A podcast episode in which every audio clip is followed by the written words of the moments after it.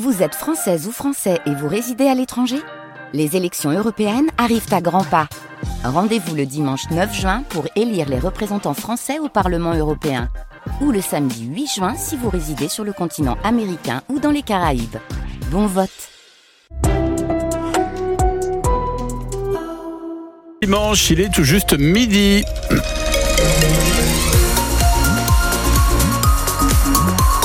Et à midi, on va retrouver le journal complet présenté par Agathe Legrand. Agathe, on va commencer par un petit point sur la circulation. Il n'y a pas grand chose à signaler, ça roule bien sur euh, sur les principaux axes routiers. Et puis euh, côté météo, on a du euh, soleil ce matin, puis ça va se gâter cet après-midi. On va développer tout ça à la fin du journal.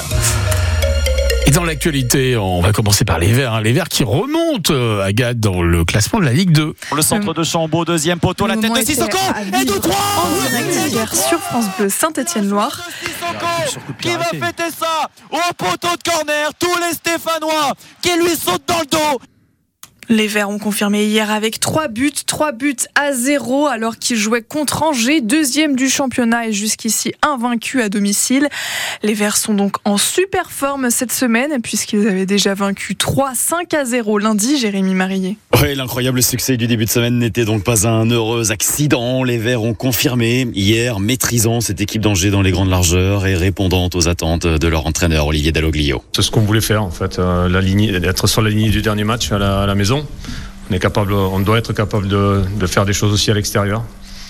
Quand il y a un état d'esprit qui est dégagé comme ça, qu'il y a une, une détermination et une qualité de jeu qui arrive derrière, effectivement, voilà, ça, ça, devient solide. Ah, quand on s'impose de cette façon-là chez le deuxième, forcément, cela veut dire beaucoup de choses, mais le chemin est encore très très long, tempère l'ailier Mathieu Cafaro. Je ne sais pas, on verra dans, dans, les semaines à venir. On a fait deux victoires, maintenant on peut, on peut, on peut continuer la série. En tout cas, j'espère et j'espère qu'on avancera au classement et qu'on viendra euh, un, peu, un peu jouer les, les troubles faits au classement. Deux victoires, huit buts cette semaine. Personne ne l'aurait imaginé. Une semaine incroyable dans le positif, mais les Verts ne doivent pas se relâcher.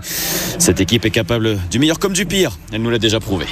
Le pire, justement, est-il derrière eux? Il faudra voir cela samedi prochain, toujours en direct sur France Bleu Saint-Étienne-Loire. Les Verts reçoivent Annecy au stade Geoffroy Guichard. Annecy, avant-dernier du classement. De quoi peut-être continuer dans cette série de victoires. Les joueuses de Saint-Étienne performent également. Elles ont battu Reims hier 4 à 3 pour un match de D1. Elles sont sixième au classement. Ils seront plus de 4000 spectateurs à acclamer soit les basketteurs parisiens, soit les basketteurs nantériens pour la finale de la Leaders Cup ce soir à l'Arena de Saint-Chamond. Une finale qui risque d'être musclée puisque la Leaders Cup, ce sont les 8 meilleures équipes de Betclic Elite qui s'affrontent.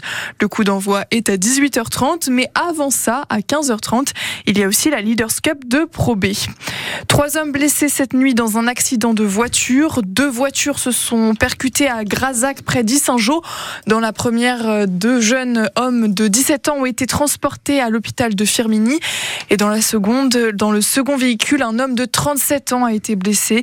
Il a été euh, lui aussi transporté à l'hôpital. Un recueil sur les risques de cancer pour les anciens mineurs vient de paraître. Il a été publié par la CGT après 7 ans de travaux.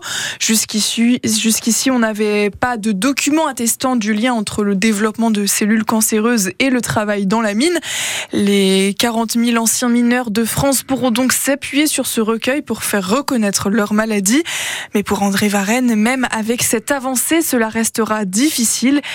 Il était mineur et tient maintenant le musée de la mine à la Ricamarie. On est resté longtemps dans le flou. Hein, euh, et puis, je pense que ça vient un peu tard parce que structurellement, il n'y a plus de responsable en quelque sorte.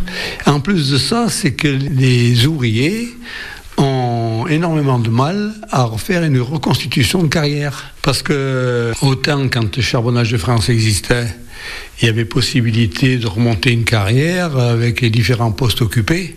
Maintenant, c'est plus possible. On ne sait peut-être même pas exactement l'emploi tenu, hein, si c'était piqueur, hydraulicien, etc. Donc euh, ça pose souci, ça fait un effort de mémoire de la part de l'individu, mais que rien euh, ne vérifie au niveau de celui qui va payer. Après, les gens, euh, avant, n'auraient jamais pensé à faire quoi que ce soit comme démarche. Maintenant, ils ont une base pour faire les démarches. Maintenant, c'est le risque de cancer qui va pouvoir être reconnu grâce à ce recueil que l'on peut trouver à la CGT ou en librairie. Avant, le reste à charge pour une consultation de médecine était de 1 euro. À partir d'aujourd'hui, la somme double. La sécurité sociale vous remboursera moins. Même chose pour les boîtes de médicaments. Le reste à charge passe de 50 centimes à 1 euro à partir du 31 mars. C'est le week-end, le moment dans la semaine où les Français jouent le plus. Les jeux d'argent ont la cote. Gratter le ticket en espérant remporter le jackpot ou encore euh, parier ses chiffres favoris au loto. Les Français sont de plus en plus nombreux à jouer et ça malgré l'inflation et la hausse du pouvoir d'achat. Agnès Soubiran.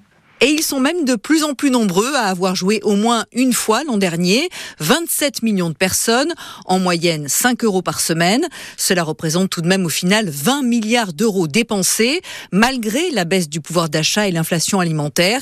Ce qu'explique Stéphane Palaise, la PDG de la Française des Jeux. On a constaté qu'effectivement, les gens maintenaient leurs dépenses de jeu parce qu'elles représentent une toute petite partie de leur budget. En revanche, c'est euh, un petit plaisir dans un réseau de points de vente à côté de chez eux euh, une forme de convivialité et puis euh, un espoir euh, de gains. Des gains qui restent aléatoires pour les paris sportifs, par exemple. Le quatrième trimestre 2023 a ainsi été très favorable à la FDJ en raison de résultats qui ont déjoué tous les pronostics, comme la victoire du Milan AC sur le PSG. La Française des Jeux enregistre un chiffre d'affaires annuel de plus de 2000 millions d'euros, soit 6% de plus que l'année passée. Une fresque d'Orec-sur-Loire est en finale de la dixième édition de la Golden Street Art, une compétition de la plus belle fresque réalisée en France cette année. 55 fresques ont été présélectionnées mercredi dernier et aujourd'hui, il ne reste plus que 10 finalistes, parmi lesquels donc la fresque d'Aéro réalisée à Orec-sur-Loire. Alors, euh, si vous voulez que la fresque orecoise l'emporte, il suffit de voter sur le site trompe-l'œil.info jusqu'à ce soir, 20h.